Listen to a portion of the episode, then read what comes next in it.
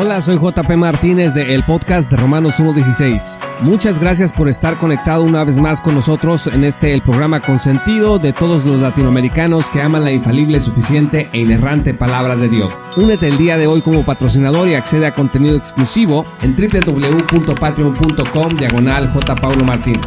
Disfruta del siguiente episodio que hemos preparado especialmente para ti.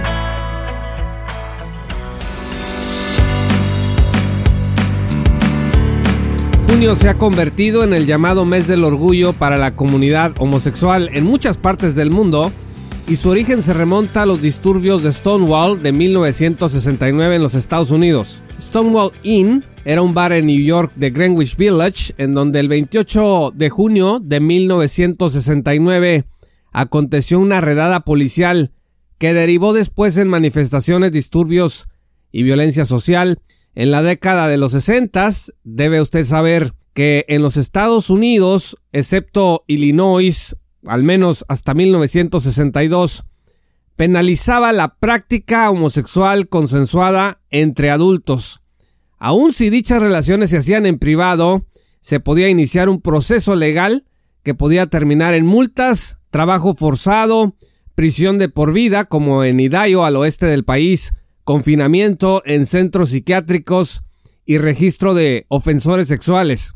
En algunos estados la castración era parte de la pena. Estados Unidos heredó las llamadas leyes de sodomía de la época colonial y las conservó después de su independencia. La pena de muerte estaba codificada contra actos homosexuales. Thomas Jefferson curiosamente propuso en 1778 la castración como alternativa a la pena de muerte en un intento por suavizar las leyes contra la sodomía, pero los legisladores rechazaron la propuesta. Pensilvania fue el primer estado en abolir la pena de muerte por el delito de sodomía en 1786. La pena entonces, ahí en Pensilvania, se constituyó como 10 años de cárcel y confiscación de los bienes del sentenciado. Las leyes de sodomía fueron eliminadas paulatinamente en los Estados Unidos y donde se conservaban en realidad no se aplicaban. Pero el 26 de junio del 2003, fíjese, del 2003, el Tribunal Supremo del país votó 6 contra 3 en el caso Lawrence contra Texas y derogó allí las leyes de sodomía en dicho estado. Determinó que las conductas sexuales privadas estaban implícitamente protegidas por el debido proceso a nivel constitucional y esta decisión invalidó todas las leyes de sodomía en todo Estados Unidos, incluyendo una decisión previa que había tomado el tribunal en 1986 que había respaldado la ley de sodomía en Georgia. Pues esta es la historia, estimados amigos, que está detrás del mes del orgullo. Por eso en junio las empresas, los gobiernos y la comunidad gay se unen realizando manifestaciones de apoyo que pueden incluir no solo anuncios, sino también decisiones jurídicas, decretos, ejecutivos, que afirmen el derecho de los homosexuales a vivir una vida libre de persecución y de discriminación. La pregunta es esta. ¿Cómo ha respondido la Iglesia ante el mes del orgullo? O mejor aún, ¿cómo debería de responder? Hay tres respuestas que se pueden invocar aquí. Número uno, no es ningún secreto que cada vez se suman más ministerios de los denominados gay affirming, esto es, que dicen que la práctica homosexual no es ningún pecado y que tiene la bendición de Dios. Esa es la primera respuesta que podemos observar. La segunda, pues es la que dan las iglesias que han adoptado una posición de lucha denominada batalla cultural, esto es, que buscan una sociedad que permanezca fiel a los principios de la derecha política. Y la tercera respuesta es aquella de las iglesias que no se han detenido a ver el mes del orgullo como si fuese algo especial, algo relevante para el pueblo cristiano, simplemente han optado por seguir la obra evangelística y de discipulado como siempre, como todos los meses, como todo el año. Algunos comentarios sobre estas tres respuestas. A ver, en el primer caso, los que responden que la práctica homosexual no es pecado, yo considero que adolecen de pobreza exegética. Es muy difícil y hay que hacer muchos malabares con las escrituras para hacer que digan que la homosexualidad no es pecado. Nada más eche un vistazo a Génesis 18-19, Levítico 18, 22, 20, versículo 13, Romanos 1, 26 al 27, 1 Corintios 6, 9, 1 Timoteo 1, 10, Judas 7. Por lo que toca al tercer caso, la respuesta de los que prosiguen su ministerio sin hacer énfasis en el tema de la homosexualidad, a mí me parece que es mejor, porque la embriaguez, por ejemplo, acontece todo el año en todas partes, y aunque no hay un mes del orgullo de la embriaguez, ciertamente sí hay campañas permanentes de publicidad que invitan a la gente a tomar. Sin embargo, ninguna iglesia que yo haya conocido hasta la fecha se ha tomado un mes especial para denunciar el pecado de la embriaguez. Lo mismo con otros pecados relativos a la inmoralidad sexual como la fornicación y el adulterio, a los que los medios de comunicación, las redes sociales, las novelas, los libros y el cine nos alientan, escuche, todos los días del año para que los practiquemos. Pero en relación a la segunda respuesta que me he brincado con todo propósito, pues es que me quiero detener en ella. La respuesta que da la iglesia que se involucra en la llamada batalla cultural. Esta es una respuesta militante, directamente diseñada para atacar toda la propaganda, todas las decisiones y estrategias de la agenda del mes del orgullo gay. Es cuando los políticos, influenciadores, pastores, maestros y laicos en general aprovechan la oportunidad para mandar un mensaje lo más contundente que éste pueda llegar a ser, que los gays no arrebatarán nuestra sociedad ni destruirán nuestra civilización. Bajo la premisa de que la conducta homosexual es aborrecible para Dios, las iglesias que se suben a esta tendencia de la derecha política se abocan a armar toda clase de contrapropaganda en la que puedan dejar claro que la homosexualidad arruina a las personas y al mundo, al costo que sea, ¿eh? Y este es el problema. Escuche, el mes de junio de cada año se está convirtiendo en el mes del odio, en el mes del odio cristiano contra la comunidad gay. Una especie de purga de 30 días en donde los cristianos se dan permiso de ser lo virulentos que puedan llegar a ser contra la comunidad gay. Este mes uno comienza a ver a muchos cristianos compartir en redes sociales todas las noticias que se puedan hallar de crímenes cometidos por homosexuales, sean actuales o sean de hace 20 años. No, pues que una pareja de homosexuales abusó de, no, pues que unos homosexuales mataron a multitud por otro lado, de afiches satanizando a los gays que en algunos casos me recuerdan a mí, a la propaganda nazi contra los judíos. Por ejemplo, una mano estilo reptiliano, como una mano de un monstruo, con la bandera gay acechando a unos niños indefensos que están bajo su macabra sombra. Otro afiche de un niño vomitando la bandera gay, una planadora aplastando a una familia con una alfombra de colores una maestra con la bandera gay realizando operaciones cerebrales en el aula de clase, etc. Todo este odio es alimentado en la batalla cultural por esta alianza entre religión cristiana y poder, de manera que unos y otros estimulan para arreciar contra todo lo que sea LGBT.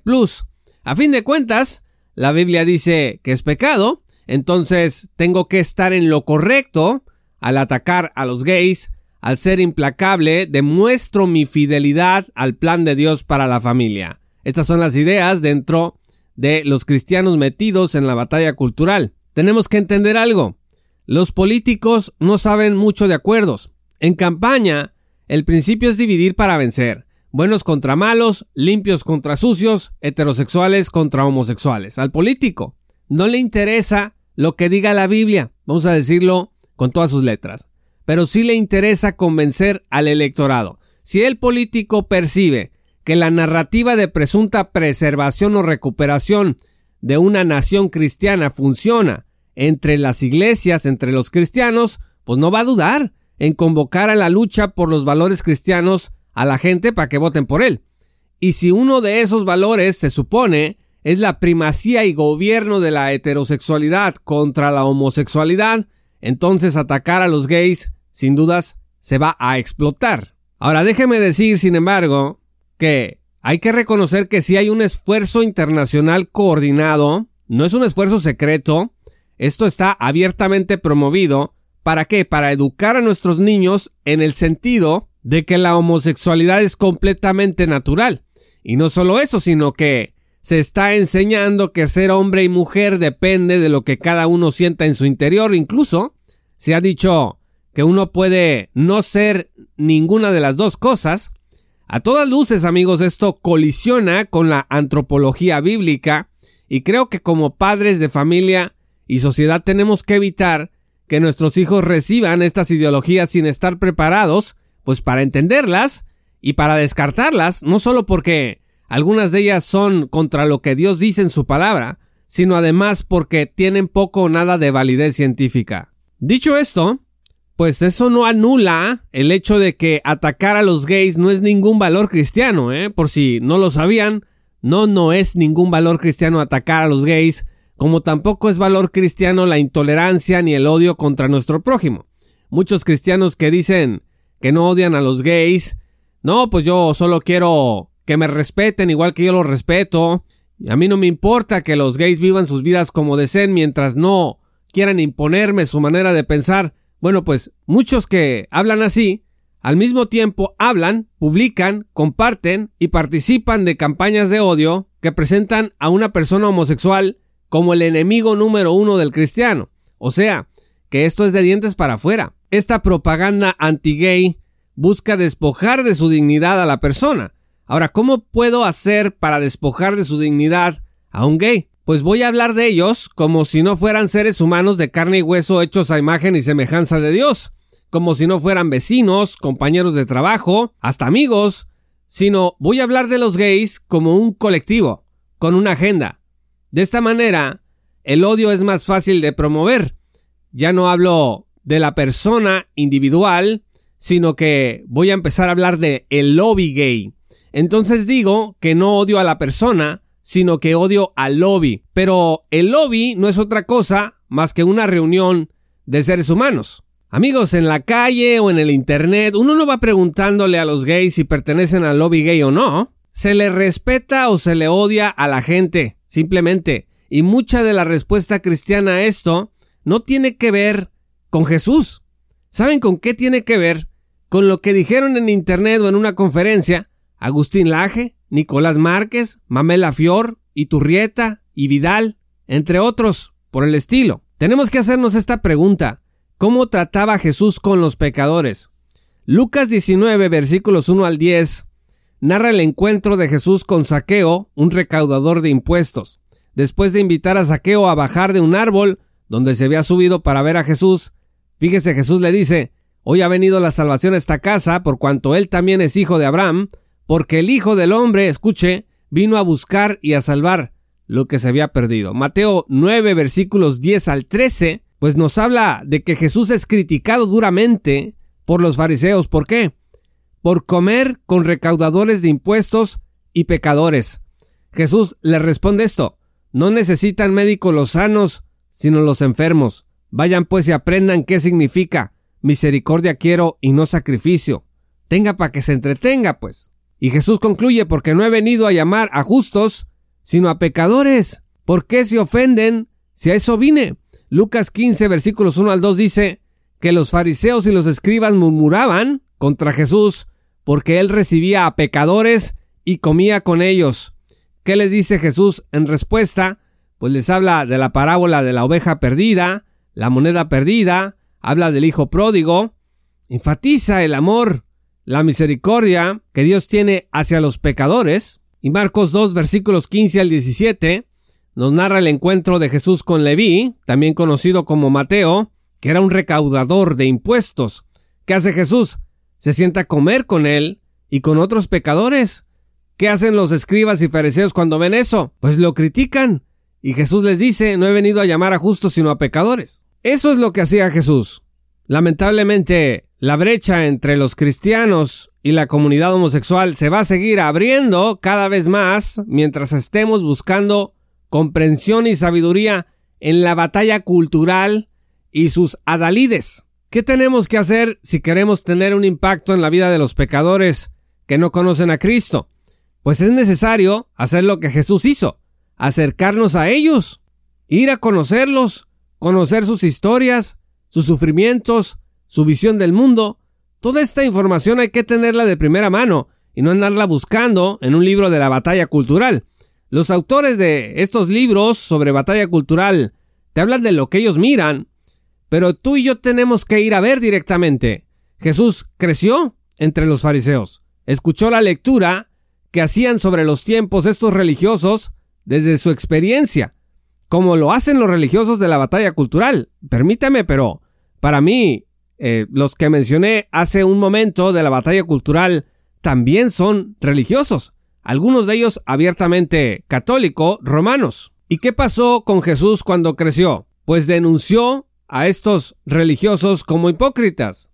El Señor prefirió ir a la gente repudiada antes que dejarse llevar por lo que decían de ellos, y así su amor por los pecadores pudo florecer. Sentado entre los pecadores, comiendo con ellos, y alguien dice, no, no, no, espérate, es que el acto de amor que yo puedo tener por un gay es enfrentarlo con su pecado y decirle que va rumbo al infierno. Discúlpame, pero la confrontación no es el único acto de amor ni tiene por qué ser el primero. O sea, ¿de dónde hemos sacado que la confrontación es que ninguno de nosotros en nuestras relaciones que tenemos y que mostramos amor, pues quién soporta y quién aguanta o quién se cree el cuento de que, uy, esta persona me tiene un gran amor porque mira, cada vez que me mira, está diciéndome lo mal que estoy y estás mal en esto y estás mal en el otro y estás mal en el otro. ¿Por qué? Pues porque mi amor por ti es muy grande. No, amigos, por favor. El amor tiene diferentes dimensiones y la confrontación, aunque es un elemento también que debe estar presente cuando amamos a alguien, no tiene por qué ser el único, ni mucho menos el primero. Hay que conocer a la gente para que así podamos nosotros imitar a Cristo y poder acercarnos al corazón de los que necesitan del amor de Dios. Muchas gracias por escuchar este episodio. Yo soy JP Martínez de el podcast de Romanos 1.16. Te invito a que nos sigas en todas nuestras redes sociales como arroba JP Martínez Blog.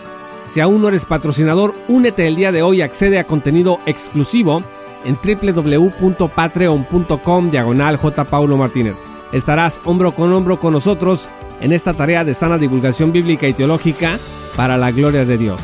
Gracias por escuchar este episodio. Yo soy JP Martínez y te esperamos en nuestra gran comunidad. Esto fue Romanos 1.16 con Juan Paulo Martínez Menchaca. Únete como patrocinador y apoya la sana divulgación bíblica y teológica en América Latina. Búsquenos y síguenos en nuestro sitio web oficial, redes sociales y otras. Romanos 1.16. Todos los derechos quedan reservados.